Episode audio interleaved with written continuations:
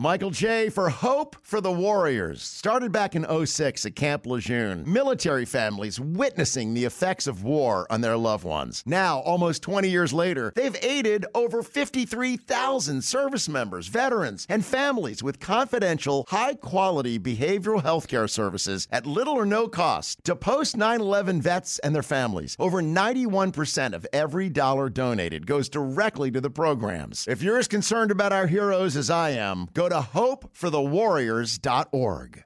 Esto es Subterfuge Radio.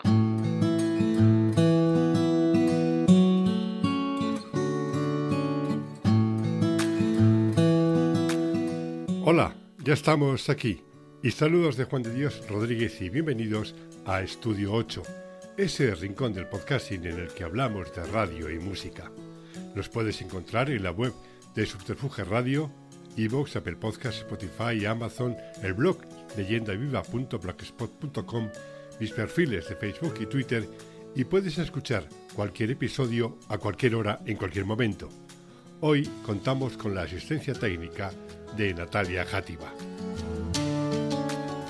En este episodio vamos a hablar de la radio en toda su extensión con dos amigos, colegas, compañeros en el medio y en la cadena que nos desarrolló como profesionales y personas. Con ellos he compartido muchos momentos históricos, grandes, medianos, pequeños y cotidianos durante muchos años. Ellos son la doctora Ángeles Afuera y el profesor Gorka Zumeta. Buenos días, chica, chico. Buenos días. Buenos días. Buenos días, buenas tardes, buenas noches, buenas. Nunca me habían presentado como doctora, aunque lo soy. Sí, lo eres, lo eres. Ángeles, por derecho propio. Ángeles Afuera es doctora en Ciencias de la Comunicación y, como quien te habla, ha desarrollado toda su vida profesional en la misma casa, la SER, Unión Radio, Prisa Radio o como la quieras llamar o la denominen hoy en día. Es poseedora de un premio Ondas por su trayectoria. Entró en Radio Madrid de la mano de Tomás Martín Blanco en plena transición para realizar Las Ciudadanas con Alicia López Budia, y ahí se quedó para desarrollar su carrera profesional, primero en la redacción de informativos y posteriormente crear el departamento de documentación desde la nada, en un medio que hasta ese momento se había distinguido por no guardar su historia, por motivos técnicos en unos tiempos y por, digamos, inconsciencia histórica en otros casos. En 2021 publicó Aquí, Unión Radio, el libro en el que se desarrollaba su tesis doctoral sobre los orígenes de la radio en España y concretamente de los que hoy se conoce como la SER en todos sus formatos y aspectos. Como decía en la dedicatoria que me escribió en ese libro, se encierran los secretos de los inicios desde 1924 hasta 1939, cuando, tras finalizar la guerra, el régimen obligó a cambiar el nombre a la radio y a la sociedad como empresa.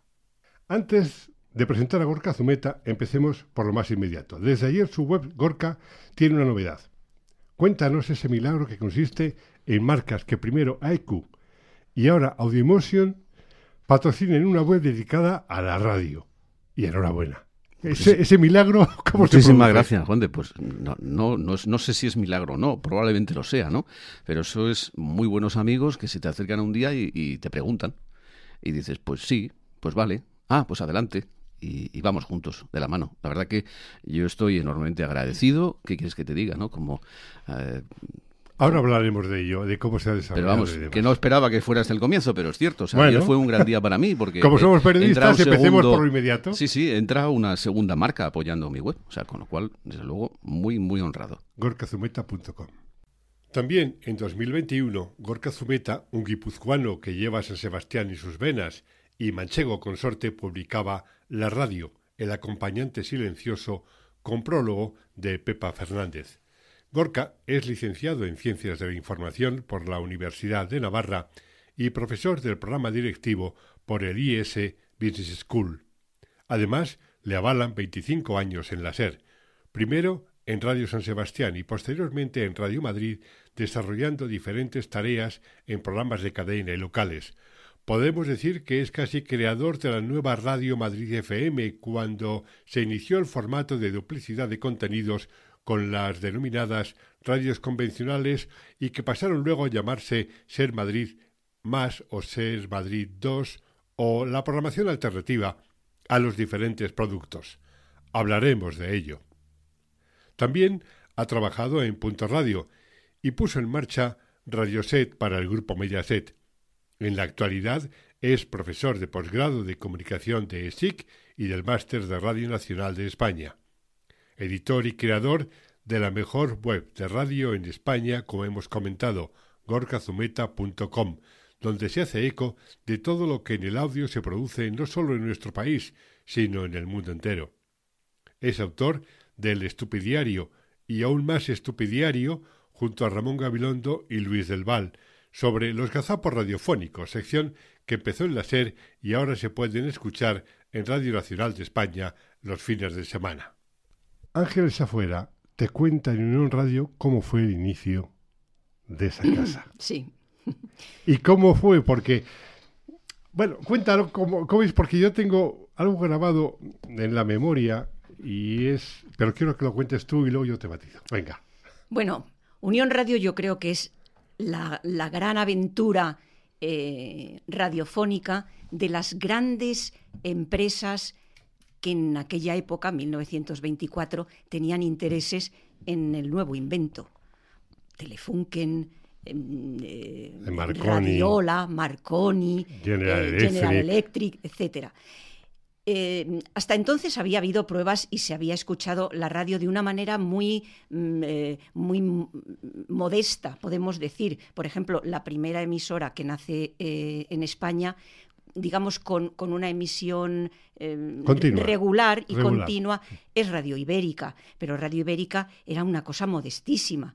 Y luego surgieron otras, surgió Radio Barcelona, en fin, todas apoyadas por empresarios de, la localidad o emisoras o construían componentes y se juntan todos, bueno, es como si ahora Amazon, eh, Google, en, fin, todos, todos los grandes se juntaran aquí para poner un negocio común. Bueno, pues eso es lo que pasó con Unión Radio.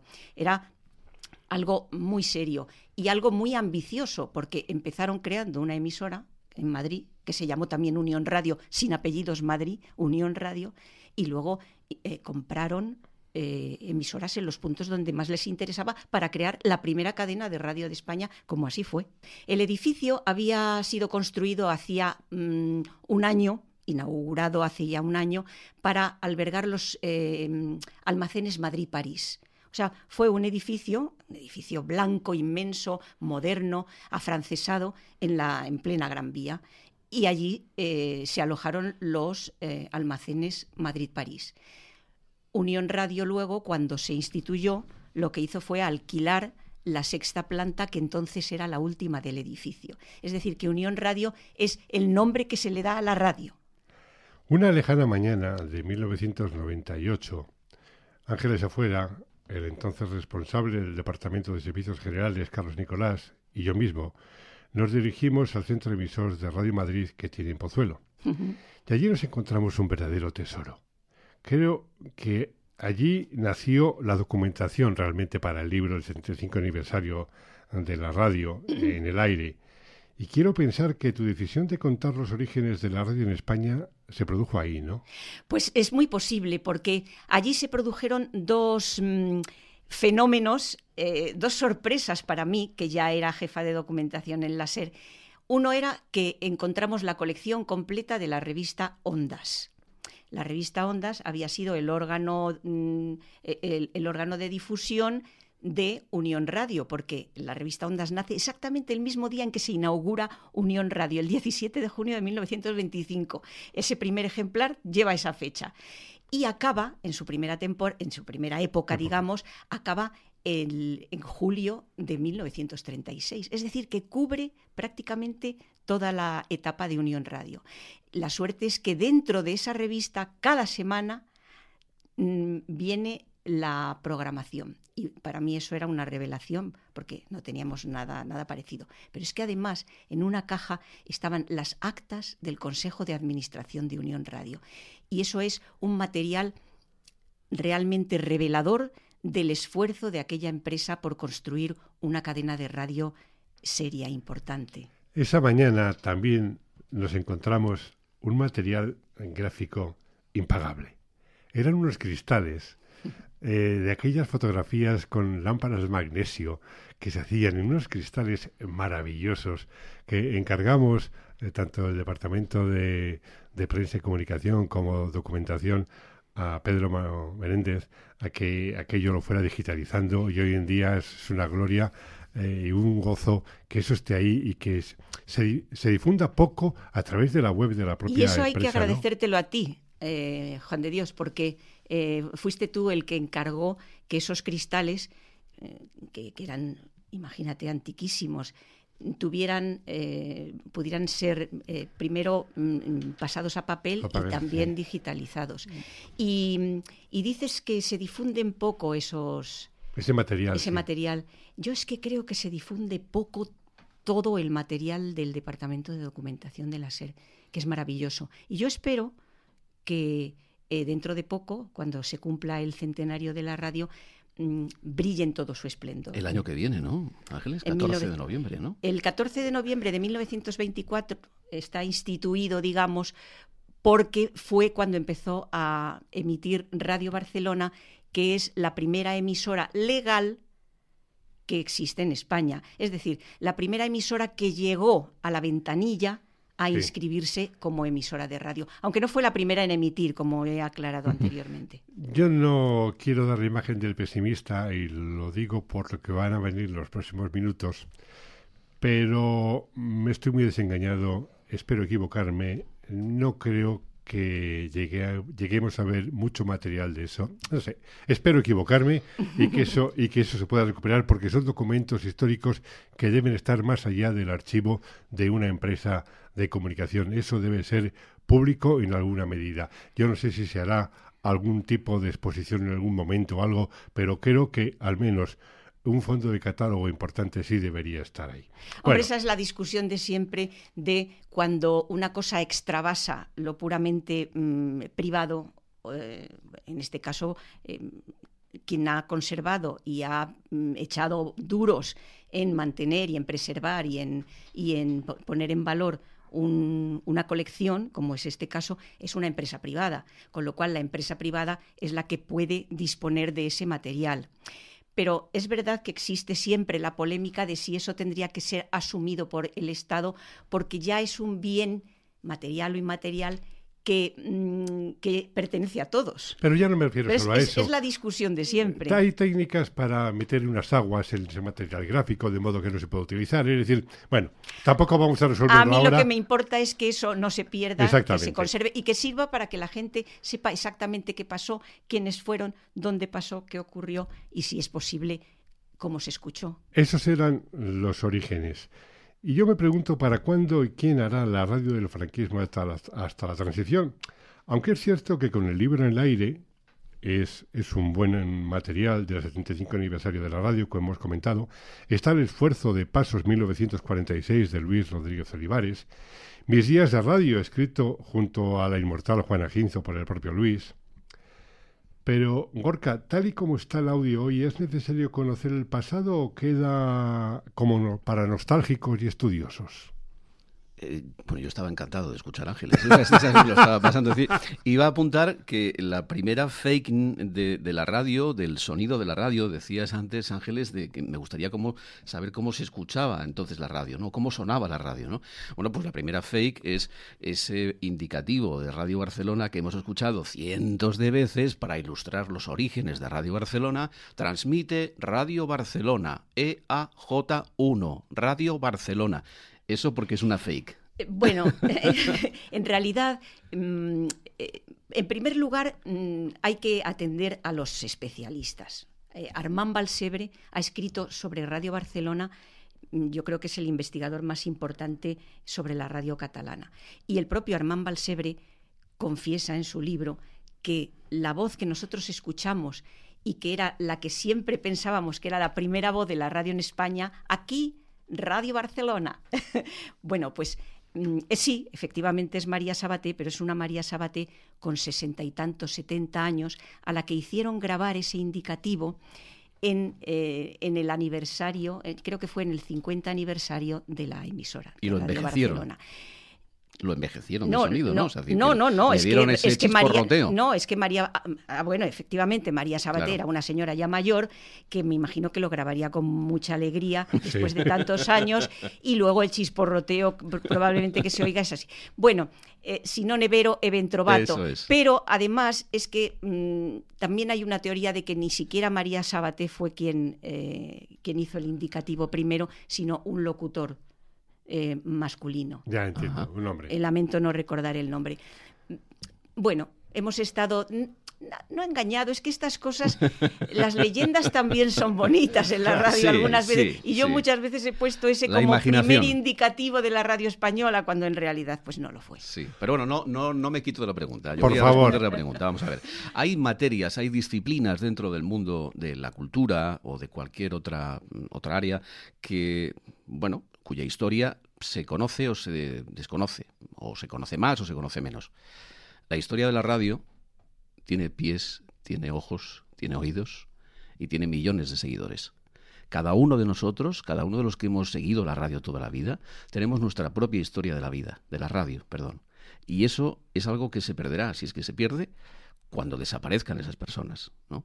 Pero a diferencia de cualquier otra disciplina, la radio es una historia viva en todos los oyentes que la han disfrutado. Una teoría que puede quedar muy romántica, muy bien, pero que es la que pienso realmente. ¿Cuáles son, Ángeles, esas historias y anécdotas, alguna de ellas, que te has encontrado en tu trabajo de investigación y que luego has llegado a plasmar en, en el libro, en aquí Unión Radio? ¿Alguna así eh, curiosa, llamativa, que cuando eh, tú eh, lo sacaste eh, dijiste, bueno, ¿y esto qué, qué, qué- qué te emocionó, qué te enterneció o qué te hizo sonreír o reír? Hombre, em, yo siempre cuento la, la anécdota que realmente a mí me, me dejó mm, pasmada y es cuando recuperé eh, la primera emisión del Chotis Madrid. Ay, Eh, y fue una emoción tremenda para mí como madrileña, como jefa de documentación de la SER y por lo que significaba. Bueno, estábamos digitalizando unos discos de pizarra, que eran estos discos redondos, grandes, eh, como, como pizzas familiares se ponían en el gramófono que se ponían en los gramófonos. Eh, habíamos mm, encontrado una serie de estos de discos de este tipo, eh, discos de los años 30, 40, y mm, no se podían digitalizar todos porque era muy caro. Entonces, eh, el, el- el director entonces de la SER, eh, Augusto del Cader, dotó de una cantidad de dinero para que se pudieran digitalizar. Bueno, una vez digitalizados, porque ellos en, el sobre no había nada, mm, no ponía más que actuación de Ana María González. Bueno, pues actuación de Ana María González. La suerte que tenemos es que los documentalistas podíamos escuchar lo que había dentro. Cuando lo escuché, empezaba de una manera muy habitual en los programas eh, cara al público. Buenos días, señores, con nosotros, eh, eh, aplausos. con nosotros por primera vez en España la actriz mexicana Ana María González, que va a interpretar para ustedes un nuevo tema. Y entonces se silenció la, la orquesta. Ana María González ha recibido de las manos del propio compositor Agustín Lara un chotis que por primera vez se va a escuchar eh, en, España y en, el, y en el mundo. Un chotis eh, hecho expresamente. Yo ahí ya me levanté del, asiento porque dije, ¿qué, ¿qué es esto? ¿Qué es esto? Y entonces cuando los primeros compases de el Chotis Madrid empezaron a sonar, me di cuenta de que tenía en las manos la primera emisión del Chotis Madrid, el estreno mundial del Chotis Madrid. Y eso me emocionó mucho. Otra vez ante nuestro micrófono, la voz luminosa de México. Ana María González nos ha traído un valioso presente de hermandad y de arte de uno de los más famosos compositores del mundo, el mexicano Agustín Lara. Cuando llegues a Madrid, chulona mía, voy a hacerte emperatriz de lavapiés y alfombrarte con claveles la gran vía y a bañarte con montilla de Jerez. Nada menos que así empieza el, el Chotis, letra y música de Agustín Lara, que el popularísimo compositor azteca escribió expresamente para Ana María González y para España entera hace apenas ocho días. vamos a escucharlo como estreno a la voz luminosa de México. Se titula Madrid.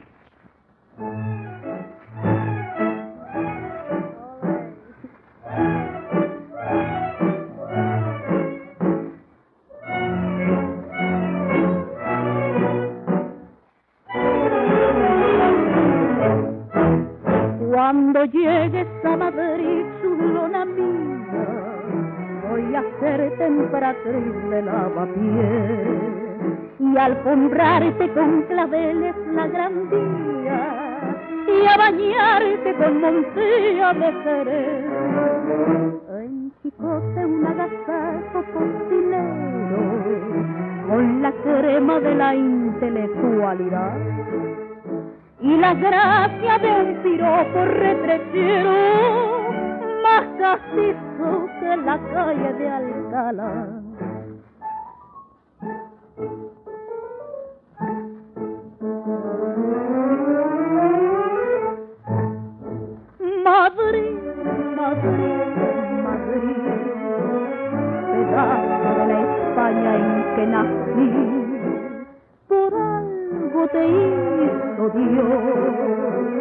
La cuna del requiebro y el sodí.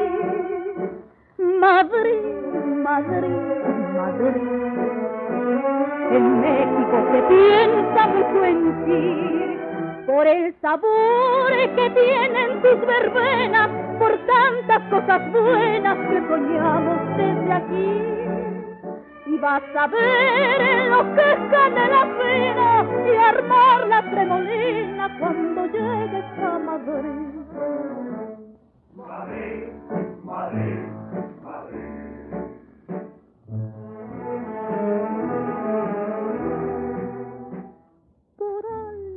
te hizo Dios, la cuna del requiebro y el Madrid. Y ahora voy a contar algo malo, y es que bajó Iñaki Gabilondo a mi despacho a no sé qué, y le dije, Iñaki, estoy emocionada por esto. Y entonces dijo, ay, qué bien, qué bien, tal, tal, y lo cantó por la lo dijo por la radio en cuanto salió de allí. me, quitó la exclusiva. ¡Qué canalla! lo, lo, anunció él y al día siguiente estaba publicado en El País. bueno, bueno, bueno. Esa es, esa es la, la, anécdota. Gorka, ¿en qué medida a ti te ha influido eh, la historia, esas cosas que cuenta Ángeles o lo que hemos vivido, para hablar de el medio silenciado, de la radio? Yo creo que si no conoces la historia o si no te atrae eh, conocerla y no te preocupas por conocerla, mm, vives en un mundo de ignorancia, no ya en el mundo de la radio, sino en cualquier otro, ¿no? te encuentras con que no tienes las armas, las herramientas suficientes para afrontar problemas que se van a presentar y se van a repetir constantemente. ¿no? De hecho, seguro que cualquiera de los tres que estamos aquí ahora mismo hemos observado más de una vez, incluso en la antena, cosas, pero bueno, ¿cómo pueden hacer esto? Pero si ya saben que esto no funciona, esto no ha funcionado nunca. Es decir, ese tipo de experiencias vienen del conocimiento previo de la historia. Y eso es algo que debemos a Ángeles, sin duda, a Armand Balsebre, y a otros muchos historiadores que también desde el mundo académico, desde el mundo de la universidad, Ángel Faust, mi, profesor también en, Navarra, que trabajaron mucho la historia de la radio y se esforzaron por investigar lo poco que encontraron entonces y que, por ejemplo, en el caso de Unión Radio completó Ángeles, ¿no? Con esa cara de ilusión, imagino, cuando abrió la caja y se encontró las actas y vio toda la programación en la revista Ondas, ¿no? Entonces, eso es un gran patrimonio que tenemos y que tenemos que defender. Las nuevas generaciones se creen que la radio ahora es el podcast. Entonces, mm, a mí me da pena, me da pena porque intentas, en la medida de lo posible, explicarles en las clases o en conferencias o en charlas que todo eso, claro, va a cumplir 100 años. Que eso no es de hace cuatro días y que en Unión Radio eh, descubrieron todos los géneros de la radio. Todos los géneros que hoy ya se están practicando y que el podcast ha recuperado, como por ejemplo el documental, como por ejemplo el reportaje, como por ejemplo la radio infantil, como por ejemplo los dramáticos, los dramáticos sin duda. todo eso en, los años 20 estaba ya. Se inventa todo. Claro. De una manera eh, pues más rudimentaria, pero sí. Bueno, y con el estilo de entonces. sí, sí, sí. Claro. Se inventan todos los géneros. ¿Y por qué sucede eso? ¿Por qué es ese medio silenciado? El medio silenciado viene, o el título del libro que escribí en el año 21, igual coincidimos, además Ángeles y yo nos, nos intercambiábamos WhatsApp, ¿cómo vas tú? ¿Cómo vas tú? Pues yo, me, queda poco, ya a punto, ya, y al final sacamos prácticamente el libro a, eh, la vez, ¿no? Eh, bueno, y tú después, es decir, que es que nos reunimos en aquella reunión estupenda no, luego intercambio de libros, ¿verdad? un grupo incluso, tenemos Podíamos haber ido al rastro también a poner una mesita. aquello de eh, los tres autores, por aquello de los tres tenores. Sí, sí, efectivamente, ¿no? Entonces, eh, bueno, nació porque Tal y como va evolucionando la radio ahora mismo en cuestión de audiencias, en el tan vilipendiado pero imprescindible EGM, nos damos cuenta que la radio ola tras ola pierde oyentes, pierde constantemente oyentes. En esta última ola había gente que decía, no, es que ha subido, ha subido un montón. Y dice, bueno, que es que en el primer EGM del año hay una actualización del universo. Eso quiere decir que la población ha aumentado y por tanto el EGM aumenta el número de la población sobre el que se mide la radio. Por tanto, no es que hayan subido los oyentes un 20%, no, no, cuidado, vamos a relativizarlo. Vamos a ver cuánto ha crecido la población y sobre eso establecemos el porcentaje. Y el porcentaje es menor. Perdona, Juan. No, no, vamos a hablar de ello en unos, en unos minutos, porque está, pero está bien que lo adelantes eh, como eh, preámbulo a lo que vamos a hablar, porque profundizaremos en ello, efectivamente, en esa línea que tú estás comentando. Pero por eso vaya un poco de la radio silenciada, ¿no? O sea, el, el hecho de que la radio se va a ir silenciando poco a poco, porque cada vez va a tener menos oyentes, va a ser más, por tanto, irrelevante si es que esto no lo cambia algo. Vamos a pasar, y la tendencia es clarísima, de una radio mm, lineal, una radio escuchada en directo, a una radio consumida bajo demanda. Que esto es triste para los que hemos vivido la fuerza de la radio en directo, sin duda alguna, pero es la propia evidencia, es la propia evolución no solamente de la radio, sino también de la televisión, que está sufriendo incluso más, porque ahora mismo ya prácticamente nadie ve televisión lineal, eh, más que los, la población más mayor, por decirlo así, ¿no? Una pregunta para, una pregunta para ambos. Eh, quizá ese fenómeno del audio, del podcast, sea algo parecido a lo que en su momento sucedió en la industria musical, en el cambio brutal que se produjo y se pasó del CD en su momento al streaming, o en el, en, la, en el aspecto visual de la televisión al YouTube, los influencers, es decir, la radio está evolucionando ahora en esa línea, en ese camino.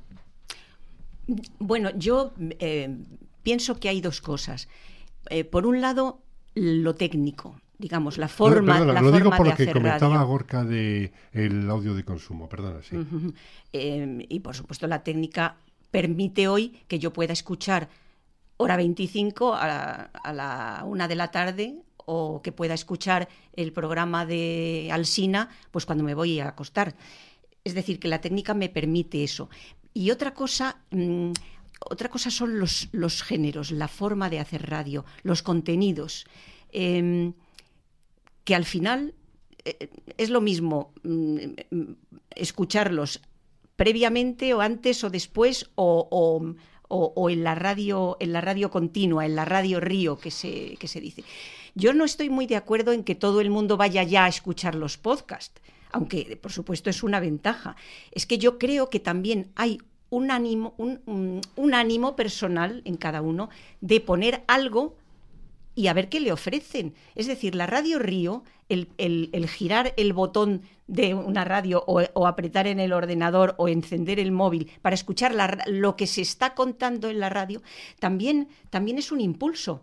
Y yo creo que eso no se va a perder. Es decir, que pueden convivir las dos cosas. No sé si estarás de acuerdo conmigo, Gorka. Yo quiero, quiero pensarlo, Ángeles, pero no estoy muy de acuerdo con la propia evolución y la, eh, generación de los que nos están sucediendo, nos van a suceder en el futuro, ¿no? Y es que hay una cuestión que en la escucha de la radio, el consumo de radio es fundamental, yo así lo entiendo, que es el hábito, el hábito de escucha.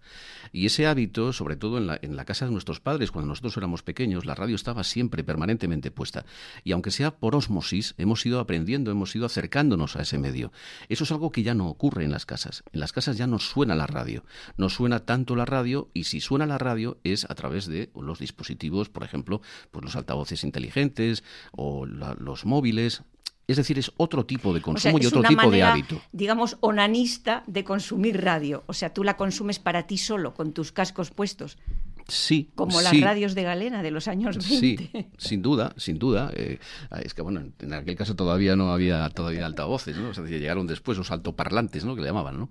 Juan de, por favor. Es- entonces, ¿está bien que sigamos hablando de la radio hay que ir cambiando la denominación por audio en lugar de aparato receptor? Quiero decir, me das pie a ello. En la prehistoria del medio había la radio de galena, los auriculares. Luego llegan la- los aparatos reproductores de lámparas, ¿vale? A continuación los transistores. Después ya llegó el iPod, el, los smartphones, los auriculares, te vuelve a individualizar. Es decir, es radio, sigue siendo radio, hay que llamarlo de otra manera. Yo entiendo que es radio. Es decir, el, el principio de todo fue la radio. Y el principio de todo, como muy bien apuntado Ángeles, fue el consumo individualizado. Empezamos nosotros, cada uno de nosotros, a escuchar la radio, una emisión individualizada. De hecho, la radio te sigue hablando a ti. O sea, cada uno de nosotros, y así lo percibimos cuando lo escuchamos. Luego la evolución ha sido la que has citado muy bien, pero es que ahora hemos vuelto efectivamente a escucharlo individualmente. Escucharlo, y cuando digo escucharlo me refiero al audio, no a la radio, escucharla. Entonces está- están cambiando las, eh, circunstancias, los hábitos, las costumbres. Me quería remontar a un hecho también histórico, que no es remontarse mucho atrás, pero seguramente que todos lo recordamos cuando nace la radio online o la posibilidad de emitir radio a través de Internet. Un jovencito eh, llamado Fernando Berlín, en 1997, genera, eh, crea en, en una habitación de su casa Radio Cable. Y dijimos todos, pues mira, qué curioso esto, ¿no? Qué curioso. Pero es que Radio Cable llevó con los años, y no muchos años, llevó a presidentes del gobierno, llevó a ministros, sigue llevándolos, pero aquello al principio para la propia industria de la radio que llevaba establecida, pues ya mm, tropocientos años, era un shock. Yo que estoy pagando mi licencia, estoy pagando mis impuestos, mi ocupación del espectro radioeléctrico, todo esto, y este señor viene aquí y empieza a emitir. Evidentemente al principio era frustrante porque todavía la red no estaba establecida, se nos Sí. cortaba, cuando había muchos que entrábamos se cortaba y aquello te generaba eh, ese- esa frustración, pero la propia evolución nos ha dado cuenta que la radio cuando llega a Internet la entiende como un enemigo. Y luego se da cuenta de que, cuidado, es que este ha venido para quedarse. O te haces aliado de Internet o aquí no hay nada que hacer. Y efectivamente, hoy en día, todas las grandes cadenas de todo el mundo tienen su versión online porque se han dado cuenta que o estás en Internet o estás perdiendo un mercado. Y ese es el mercado que quedará en el futuro. Ah, esa es la pregunta. Entonces, ¿el audio matará a la radio o consistirán en detrimento el segundo del primero? Yo creo que va a haber una coexistencia, una coexistencia. De hecho, cuando yo digo que la radio se va a consumir por podcast, quiero decir que los podcasts que hoy se escuchan más están producidos por la radio. O sea, la industria de la radio algo tendrá que decir en cuestión de conocimiento de la radio o de la producción en radio, como para que sus producciones o sus programas son los más escuchados ahora mismo. Entonces, claro, porque no, el, el- claro, eh, el que hace la selección es el oyente. Claro. Y el oyente lo que consume, porque no es tonto el oyente, Es calidad. Es calidad. Entonces, la calidad te la puede dar mm, evidentemente más una, eh, un- una cadena de radio que tiene experiencia, que tiene los medios, los profesionales, etcétera. Claro. Mira, un dato que es muy curioso además porque no es muy conocido. Eh, hablar por hablar. Recordamos cómo se puso en marcha Hablar por Hablar, cómo vino Gemma Nierga desde Barcelona, donde hacía el mismo programa en versión catalana, Parla per Parla, y se, bueno, se creó un programa que llegó a tener, creo recordar, 800 y pico mil oyentes, una barbaridad. Entonces, claro, aquel programa, bueno, pues fue evolucionando con sus diferentes presentadoras. De hecho, en una de las etapas fue Mara Torres la que asumió la dirección, y hoy El Faro, que es su heredero y que dirige Mara Torres, resulta que eh, no tiene tantos oyentes, tiene bastantes menos oyentes, muchísimos menos oyentes que aquel Hablar por Hablar. Pero si contamos todos los podcasts que se escuchan del programa, estamos hablando de audiencias, vamos, pero de cientos de miles de oyentes, muchos más. Esa es la realidad, que se escucha el gato pardo, por ejemplo, fuera de la antena. Y la comodidad enorme, antes lo citaba también Ángeles, de decir, pero yo por qué me tengo que quedar hasta las 3 de la mañana escuchando la radio si al día siguiente tengo que levantarme a las 6? No, no, lo puedo escuchar cuando me da la gana. Y de hecho se escucha, y es uno de los podcasts más escuchados. Estoy recordando ahora aquella época en la que se empezó en las cadenas de radio a hacer la redifusión para ocupar las horas de la noche. Estoy recordando cuando se repetía la emisión de García o en la SER o en Sí. Antena 3 posteriormente. Pasemos a est- a- al otro lado, a este lado, a- al, de, al de los profesionales, Ángeles. ¿El periodismo radiofónico está, está en crisis de cambio? ¿Está en crisis? Eh, ¿Realmente hoy en día lo que nos llega a través del periodismo radiofónico es lo que se supone que nos debería llegar? ¿O está muy condicionado por tantos aspectos como la, no ya la tecnología, me refiero a la ideología, los intereses, las deudas empresariales? ¿Eso afecta? ¿Cómo Mira, lo ves? yo voy a echar mano otra vez del, del maestro Iñaki Gabilondo que dice que la radio, dime cómo será la radio y eh, te diré que es como la sociedad que Sí. tiene en ese momento. Evidentemente en este país, por centrarnos en nuestro país, pues hay un gran frentismo político en estos momentos y está muy, mm, muy evidenciado, sobre todo ahora, de- de- después de las elecciones y con estas últimas noticias. Entonces, mm, la radio yo creo que refleja ese modelo de pensar. Mm, Yo no te voy a decir que la radio que hemos hecho nosotros, la radio informativa, fuese más, más libre y más plural. Eh, eso se defiende cada día en la, trinchera del micrófono, ¿no? Pero sí que es verdad que si tú quieres, eh, si tú tienes una ideología, vas a escuchar a la emisora que te reafirma en tus ideas y no vas a escuchar al contrario. Y los tienes muy bien delimitados. Quizá antes era más un problema de el, mm, el presentador que te gustaba o mm, contrastabas una, emisora con otra. Eh, es una impresión muy personal. ¿eh? Yo creo que ahora la gente va a que le reafirme sus ideas Federico Jiménez Los Santos o a que la SER le reafirme sus ideas progresistas. Hemos pasado de la crispación mediática que existió hasta el final de la primera década de este milenio al enfrentamiento político y eso ha radicalizado también los contenidos de los medios, deduzco, me imagino. Y lo digo, hago esta reflexión porque es curioso que, así como en los años, y ahora vamos a lo del EGM, por ejemplo, en los años eh, de la guerra de Irak, el Prestige, el Tamayazo, la audiencia creció de una fo- forma sideral, superando, por ejemplo, en este caso la SER 5 millones y superó en, casi un 60% el nivel de escucha de la población. ¿no? En cambio, cuando ha llegado la pandemia y hemos estado recluidos, se ha mantenido su audiencia o, o no destacó tanto como en aquellos temas tan conflictivos. Quizás el oyente se cansó de las turbulencias políticas de los últimos años, las denuncias de corrupción, eh, la música ha, ha- perdido esa presencia. Y ahí entramos ahora en lo que contabas antes con el EGM. uf. ahí pongo No, no, temas, pero- no, pongo temas muy fuertes encima de No, la no. mesa. Sí, sí, Vamos sí, a de ver. la Y vamos a por ello. ¿Esto quieres que sea un podcast río, como decía antes Eh, eh, también Ángeles? eh, Porque sí. llevas camino, ¿eh? Sí, sí, sí. Llevas camino, Sí. llevas camino. Vamos, Ángeles, por favor. Bueno, el- los contenidos durante la pandemia, también, también la radio sufría la pandemia. La mayoría de la gente, hablando, por la mayoría ejemplo. de la gente trabajando en su casa, menos recursos, Claro. quizá menos ánimo o menos ganas de hacer cosas y se trabajaba a lo mejor más a mm, pues a reglamento, no sé.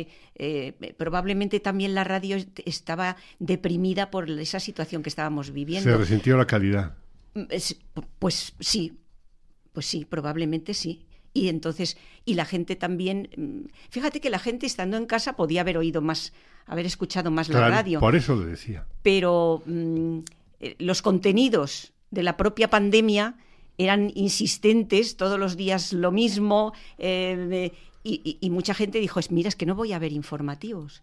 ¿eh? Yo misma dije, es que no voy a verlo más, porque es que cada día la cifra sube, baja, menos, más, em, vacunas, no vacunas, y quizá estaba un poco harta y se refugió en otras cosas, pues como oír música o, o pintar o cocinar. Es que Gorka, no sé no por sé. dónde empezar. no sé por dónde- Vamos a ver, perdonadme. eh, Yo hablo vamos a mucho intentar... por mi propia Sí, sí, experiencia, sí, ¿eh? sin Porque duda. al fin sin y du- al cabo- Bueno, de hecho, la salud mental eh, ha entrado a raíz de la, de la pandemia en una, zona peligrosa, ¿no? Es decir, y, no es baladí eh, ni una casualidad que muchos podcasts de salud mental hayan sido de los más escuchados por la necesidad de la gente en escucharlos, ¿no? Voy al eh, un dato. Antes hablábamos de, las, de la polarización, ¿no? Del frentismo, decía sí. El Eurobarómetro del año 2022 dice que la radio es el medio más creíble de todos los que existen con lo cual todos tenemos que aplaudir. Pero dentro de ese dato, que sin duda alguna es muy positivo, la radio ha perdido 10 puntos de credibilidad. Quiere decir que algo hemos hecho mal o algo estamos haciendo mal para que esto ocurra, para que la radio pierda esto, esa credibilidad que creo que es su gran patrimonio, sin duda alguna, ¿no? Y tiene que ver con la polarización, tiene que ver con el posicionamiento de cada cadena, el posicionamiento ideológico me refiero, pero cuando hablamos de crispación o cuando hablamos de polarización, de nuevo mm, quiero recurrir a la historia. ¿O no recordáis cómo trataba Felipe González a Adolfo Suárez? Y posteriormente, Adolfo Suárez, mm, llegó Felipe y Aznar, vaya usted, don señor González. Aquel eslogan cansino que llegamos a aborrecer todos, ¿no? Bueno, mm, yo creo que nunca la política española ha estado en un momento de concordia como puede ocurrir o nos gustaría que ocurriera, ¿no? Es impensable, en su momento se habló de que llegada una situación de polarización exquisita en la que hubiera muchos partidos políticos como se produjeron en las anteriores elecciones generales, nadie podía pensar en un acuerdo, en un gran acuerdo, como ha ocurrido en otros países, como por ejemplo Alemania, entre el PP y el PSOE, en vez de escorarse hacia la izquierda o hacia la derecha de hecho, sociológicamente España está mm, centrada, y cuando digo centrada, está centrada, o sea, se mueve en el centro, centro izquierda, centro derecha, pero siempre el centro es el lugar al que aspiran todos a conquistar. Bueno, pues eso es algo que desde que tenemos democracia, y yo desde que tengo memoria, me parece a mí que no se ha conseguido ni se conseguirá nunca. Y ahora mismo estamos en una situación en que la radio, como es, y Iñaki también lo decía, el reflejo de la vida, no hace más que reflejar lo que estamos viendo y hemos visto a lo largo de toda la historia. Gorka, yo siempre recuerdo que se decía que el hacer radio a la contra era muchísimo más rentable para una cadena. Es decir, que si estaba gobernando la derecha, la SER crecía en oyentes. Y si estaba. Eh, lo que no podía era crecer en oyentes cuando tenía que darle la razón al gobierno de turno. Claro. Sí, sí, es que es cierto. Es decir, si miramos los EGM nos damos cuenta de que a la SER le va mejor cuando en el gobierno está el PP y a la COPE le va mejor cuando, el, gobierno es el PSOE. E. Vamos más lejos. Hablemos del estancamiento de la audiencia en radio. En 2012, la población mayor de 14 años en España era de 39,5 millones de ciudadanos. Y de, en total, sumando generalista y musical, ascendía a la audiencia al 62% un total de 25.668.000. Once años después, los datos muestran una población de 41 millones y medio, un poco más, mayores de 14 años y tenemos 23 millones 863 mil oyentes, un 57%, casi 5 puntos menos en 10 años. La población aumenta lentamente, pero el consumo de radio desciende. Eso está en relación con lo que estabas comentando, Gorka, de que sigue siendo el medio más fiable, pero ya no bajó 10 puntos y ahora baja 5 en audiencia. Hablamos de este país. Explíquemelo, señor profesor. No, pero es que no hay ninguna explicación. No hay ninguna explicación. Si tú son datos que están conectados unos a otros. Eh, si tú miras eh, la edad media, la edad promedio del oyente de radio convencional, radio informativa, por decirlo así, en España, supera los 50 años. Entonces, estamos con una población de radio, en este caso, unos oyentes de radio muy envejecidos. Pero que también es, de nuevo, vuelvo a decir, que la radio es el reflejo de la sociedad, es el reflejo de la pirámide eh, de población que tiene España. Estamos, tenemos una población cada vez más envejecida. Por tanto, la radio está sufriendo esa situación. Hay menos jóvenes, no solo en la radio, hay menos jóvenes en España. Entonces, ¿qué ocurre? Que los jóvenes no se sienten atraídos por la programación que tiene la radio, pero ¿Cómo va a haber un joven, salvo que sea un friki, que también los hay, eh, se, eh, se ponga a escuchar a Carlos Herrera? un joven de 20, 20 y tantos años. ¿Qué realidad refleja? Ni siquiera en el lenguaje, ni siquiera en el lenguaje pueden atraer.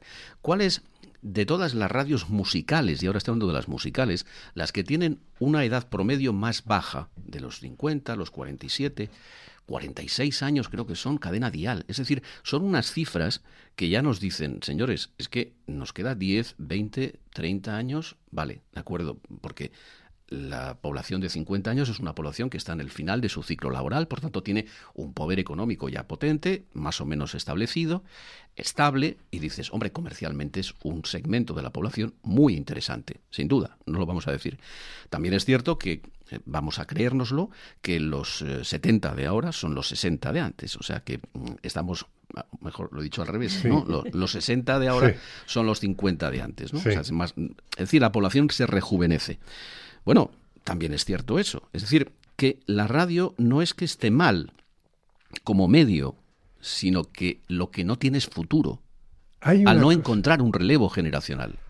¿Es cuestión de relevo o es cuestión de contenidos? Porque eh, si miramos el panorama radiofónico, eh, mm, vamos a ver, a grandes trazos. Corregirme si me falla la memoria. Las edades de los líderes radiofónicos. Desde la época en que Luis del Olmo arrancó el, el, magazine de las mañanas, por ejemplo, y el tramo de informativo.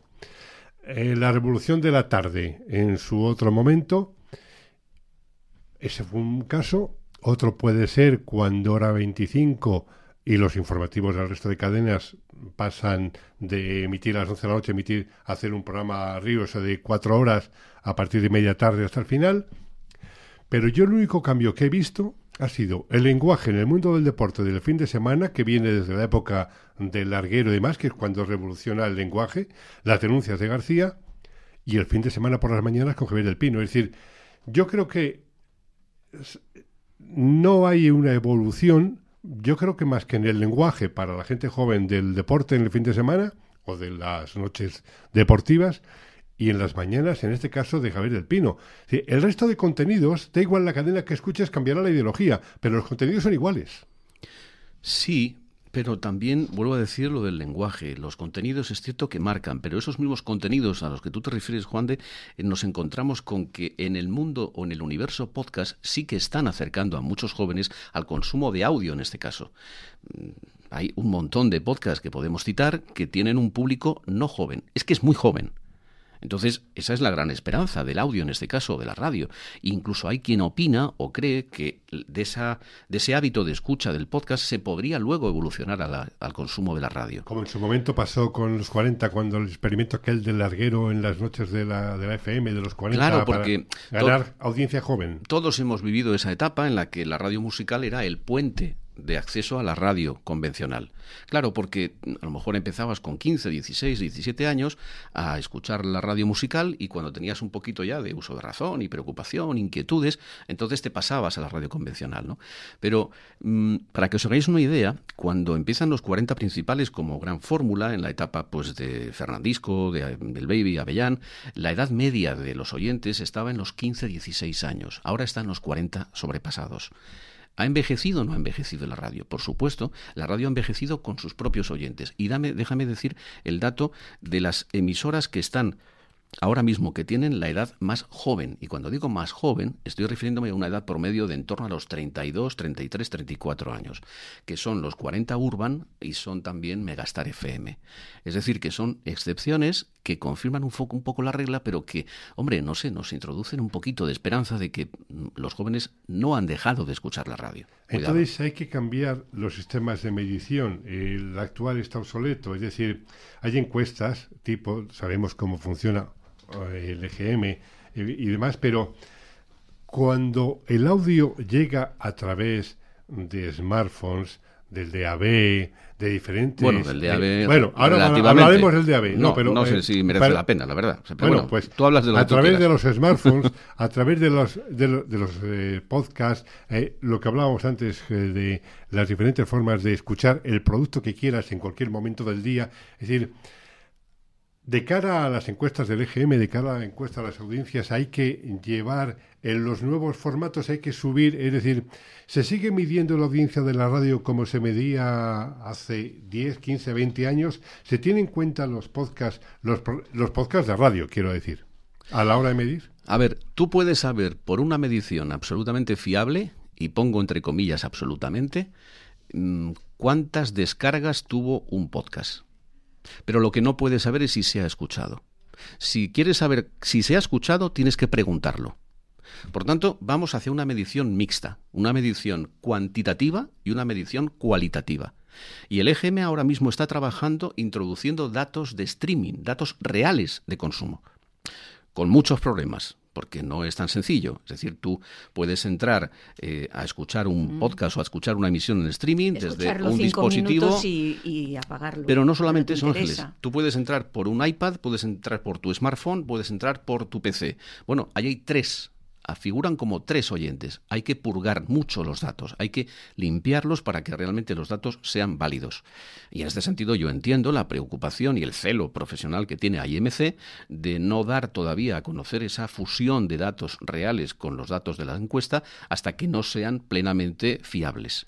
Pero ese es el camino hacia el que vamos, Juan de. O sea, no- lo que no se puede es seguir midiendo la radio como se medía hace Claro. 50 años. O Tiene que haber una 20, evolución, sí. sobre todo porque tenemos datos fiables y datos de consumo real a partir de streaming, como antes señalabas, y a partir de descargas, por ejemplo, de podcast. Una puntualización. Has dicho que si tú escuchas eh, en tres formatos diferentes un podcast, da tres oyentes. Sí, eh, es que cuando entra el dispositivo, es decir, cuando se produce la entrada, no soy ingeniero, pero se produce dentro del gran cable que suministra, porque claro, la conexión de por internet es cable, cable, es punto, punto.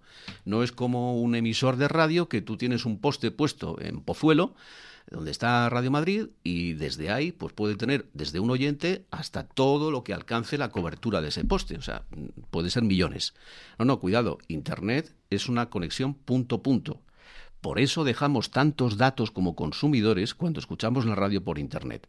Desde dónde escuchamos, cuánto tiempo escuchamos, em, qué variación o qué fidelidad tenemos con esa emisora. Es decir, ese tipo de cosas, todos son datos que son perfectamente medibles. Insisto, hay que purgarlos.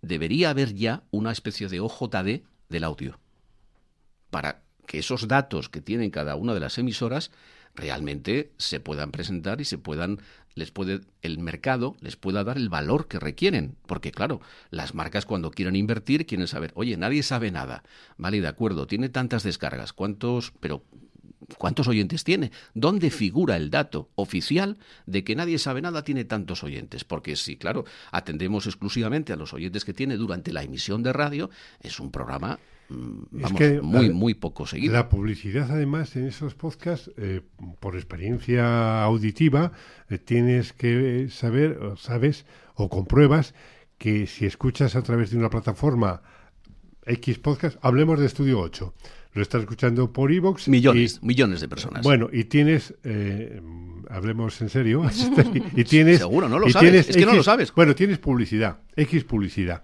eh, ¿vale? Si lo escuchas a través de Apple Podcast, igual no, no tienes o te entra otro, pero si lo utilizas por un cuarto canal, Amazon, te llegan otros anunciantes. Quiero decir, eh, esos anunciantes los coordina, los gestiona la plataforma. ¿Correcto? Entonces, eh, es la plataforma quien tiene sí esos datos, pero esa plataforma facilita esa información a la IMC para el EGM. No. No. Ahí, eh, Mario Luego ahí tenemos un problema. Claro, por supuesto. Mario Tascón me lo decía, el, el socio director del prodigioso volcán, me decía Sí. que lo- no, no hay mayor dispersión de datos como la que hay ahora. Porque tú puedes tener este podcast en Evox, como decías, pero también en Spotify, también en Apple Podcast, también está en Podimo, y al final los Sí. datos se pierden. No, no, no tenemos una, eh, un dato conjunto de, de todos esos consumos de, de ese podcast.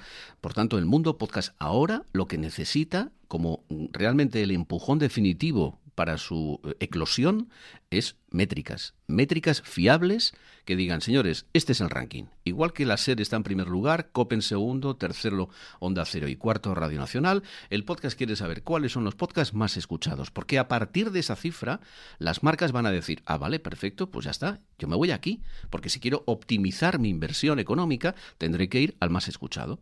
O no, porque imagine, imaginémonos un podcast de runners. Bueno, perfecto. Y metes Adidas. ¿Qué le interesa más a Adidas? ¿Hacer una inversión millonaria en el hoy por hoy o en más de uno, donde sabes, claro, o ir al- directamente al consumidor que más le interesa. Exactamente. claro. ¿Qué le interesa? ¿Qué es más rentable? Pues hombre, el de nicho. O sea, el de nicho que es el podcast. Por tanto, todavía yo creo que el mundo publicitario, el mundo comercial, no se ha dado cuenta de las potencialidades que tiene el podcast, no solamente el podcast generalista, sino el podcast de nicho, que es el que yo creo comercialmente más interesante. Ha habido un momento antes, hace unos instantes, unos minutos, cuando hablábamos de los smartphones, de las formas diferentes de escuchar el audio, que quiero profundizar en ello con, con vosotros, sobre todo contigo que lo has trabajado desde los orígenes, que es el, el DAB. El DAB primero a nivel global y luego, o si quieres, primero en España y luego a nivel global. Porque yo sé que son mundos divergentes. O sea, lo que pasa en el DAB en España no tiene nada que ver con lo que sucede en el resto del mundo. ¿no? Absolutamente nada. ¿Por qué? Pues porque aquí se decidió en un determinado momento imponer el DAB desde el gobierno con las primeras frecuencias que se repartieron allá por el año 2000, cuando el gobierno de José María Aznar estableció por su cuenta y riesgo y sin consultarlo con nadie que la SER, que tenía entonces varios productos, solamente les dieron una frecuencia para la SER. Con lo cual, Cadena Dial, los 40 principales, entonces M80, se quedaron sin frecuencia. Con lo cual, las empresas privadas que viven de esto, ¿cómo van a aceptar esa, mm, ese ofrecimiento o ese, ese regalo envenenado? Pues con desinterés, Claro. Con desinterés. Estamos en una situación ahora mismo en la que se ha producido la evolución tecnológica de aquella DAB, que es la DAB Plus, que multiplica, vamos, multiplica eh, por tres o por cuatro la cantidad de frecuencias que alberga ese espectro radioeléctrico. Con lo cual quiere decir que ahora mismo, si nos fuéramos a DAB Plus, habría espacio para trasladar todo el actual escenario de la FM e incluso más, meter más emisoras. Ese es el problema. Porque los privados se dan cuenta de que la tarta publicitaria, que está ahora mismo en torno a los 460 millones de euros, va a tener que repartirla con los nuevos actores que van a entrar en ese nuevo escenario de la DAB+. Y dice, virgencita, virgencita, mientras esto no progrese, a mí me viene fantástico. Y si encima introduzco el relato de que esto ya no tiene sentido, que nos vamos todos a escuchar la radio por streaming, entonces ya mm, tenemos la verdad y tenemos la seguridad de que esto no va a progresar. Mientras tanto, el último dato de Rajar, que es el EGM británico, establece que la escucha por streaming de la radio está en torno al 24%. Y el resto es radio por eh, aire, emisión en radio por aire, repartido entre FM y onda media y DAB, que tiene el 40%. Claro, es un país que, mientras nosotros decidimos que no progresaba la DAB hace 20 años, estos 20 años que nosotros hemos perdido, Reino Unido los ha utilizado para ir progresando y ahora mismo ya se plantea la posibilidad de apagar la FM, por supuesto antes la onda media, para pasar y migrar toda la audiencia de la radio por aire o por broadcast a DAB. Hay Y nosotros nos hemos quedado por el camino. Tú has Juan. ido contando en diferentes informaciones que ha habido países que ya ni- que tienen un calendario de cierre de FMs. Bueno, a ver, eh, Noruega fue la primera que lo hizo en el 17, la segunda va a ser dentro de poco, si todo va bien, eh, Suiza, y el acelerón que han pegado todos los países de nuestro entorno es impresionante, empezando por Francia, que Francia estaba en el 20% de cobertura, incluso por debajo de España, porque el dato es encima todavía más surrealista. O sea, se está emitiendo en España en DAB, en Madrid y en Barcelona, pero nadie lo sabe. Nadie lo sabe. Es más, los coches desde el 21 de diciembre de 2021 salen todos de fábrica con el receptor de DAB y DAB+. Uno se encuentra ahí cuando enchufa la radio en los coches nuevos y dice, ¿y esto qué es? Y empieza a escuchar Radio María, empieza a escuchar radios, emisoras que ahora mismo son más piratas que Jack Sparrow y dice, Dios mío, ¿esto qué va a ser? Es decir, que ese paisaje que además tú describiste muy bien en un artículo hace años de creo que eran 3.000 emisoras pirata en España, Sí. bueno, pues ya se empieza a reproducir en una, En una frecuencia que es la DAB que ni siquiera se ha regulado en España. O sea, este ya es el país del chisgarabís. O sea, Eso vamos, hace- en serio, de verdad. Yo es que ya me cabreo con esto. Comentabas que hace 20 años, eh, sí, efectivamente, 20, eh, cuando se empezó a hablar del, cuando se dio las frecuencias del DAB y demás, eh, yo entonces, eh, a través de Alfredo García Ruga, que en gloria esté, eh, fui de los inocentes que se compró un aparato reproductor de... ¡Qué de- maravilla! De DAB. ¡Qué maravilla! Sí. Bueno, lo tengo en casa todavía. Fuiste tú. Fui yo. Todavía lo tengo. Soy el- yo fui el engañado. yo fui ese, ese engañado, ¿no?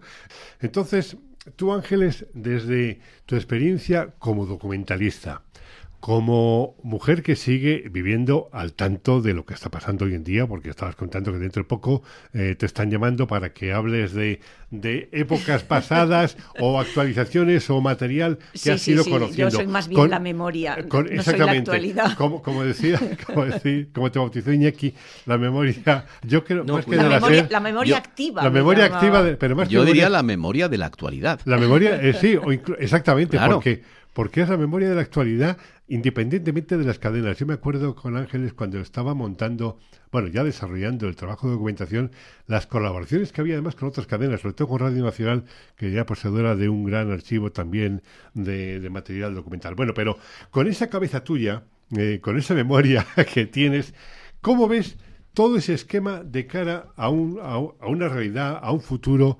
Eh, tú ahora eres oyente feliz. Pero ¿cómo lo ves? Em, a ver, yo... No el- sé si es oyente feliz. ¿eh? El, Tú has au- dado el por supuesto audio, eso. el- eh, bueno, soy, soy oyente, Oyente por vamos a feliz en jubilada. oyente, en oyente.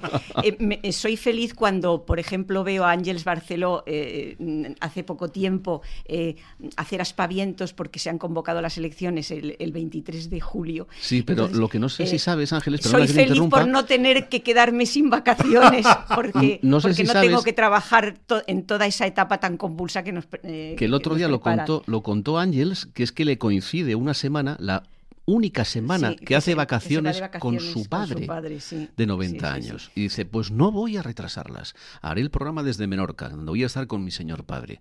Se lo dijo en buenísimo bien. ¿no? Perdona que te haya interrumpido. Eh, no, a ver, yo, mm, ¿cómo veo todo este panorama? Yo mm, veo con esperanza el futuro del audio, del audio, de que alguien me cuente una historia o alguien me cuente una noticia o alguien me, mm, mm, represente para mí una obra de teatro o alguien mm, eh, sea mi prescriptor de música la que me guste.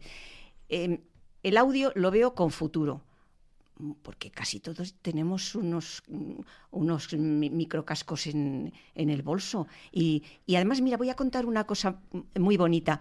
Hace poco tiempo me llamaron para clausurar unas jornadas. Eran unas jornadas en Extremadura. Las jornadas se llamaban Radio Edu, porque en Extremadura, en la mayoría de los colegios públicos, hay una pequeña emisora de radio, donde los niños, niños desde 6 años hasta 12 o 13 años, hacen radio. Todos los años los profesores que se encargan de esas emisoras de radio eh, escolares tienen un congreso y allí me invitaron a mí. Por cierto, en un sitio precioso en Plasencia, que es el auditorio de Plasencia, que es una barbaridad. 600 personas había, 600 profesores encargados de hacer radio para escolares, hecha por escolares. Eso es el futuro. Los niños están acostumbrados a hacer radio, acostumbrados a escuchar radio.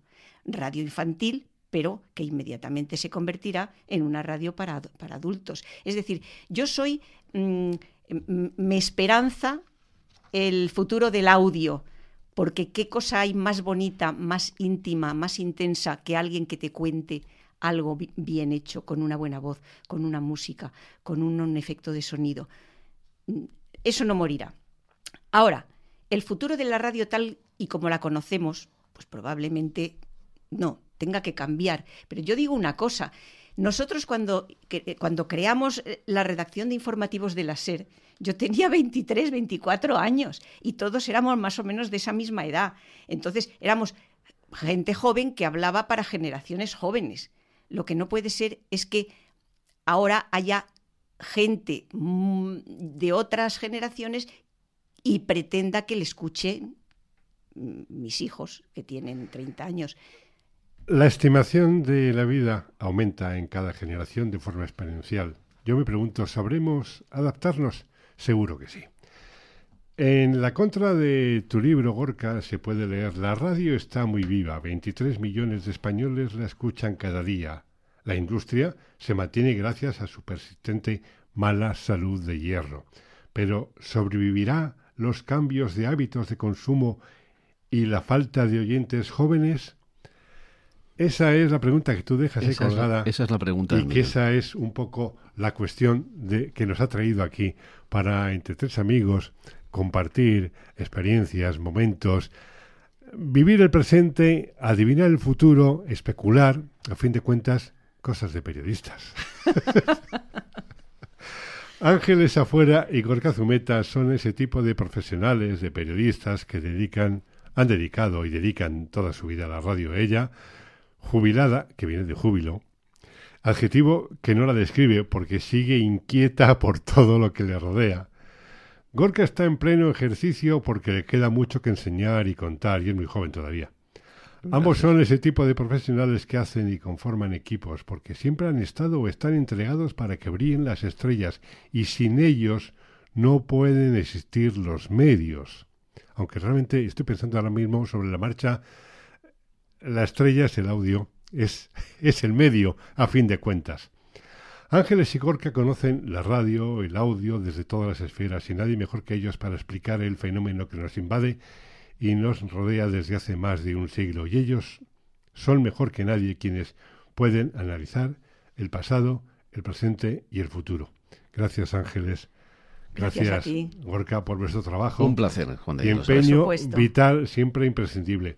Como dicen los eternos e inmortales. Joaquín Prat, por ejemplo. Bueno, Lucky, Viva la radio. viva la radio. Ese es el grito de. Sí, Viva sí. la radio. Bueno, ahora hacemos la segunda parte, ¿no? Sí.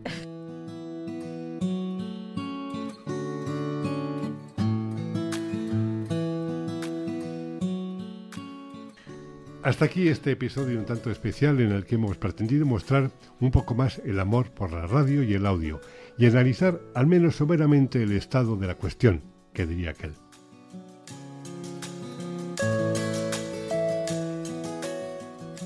Te espero, siempre, en la web de Subterfuge Radio y en mi blog leyendaviva.blogspot.com. También puedes escuchar los podcasts a través de iVoox, Apple Podcasts, Amazon, Spotify y seguir a través de mis perfiles de Facebook y Twitter. Hasta el próximo. Saludos de Juan de Dios Rodríguez. Nos oímos.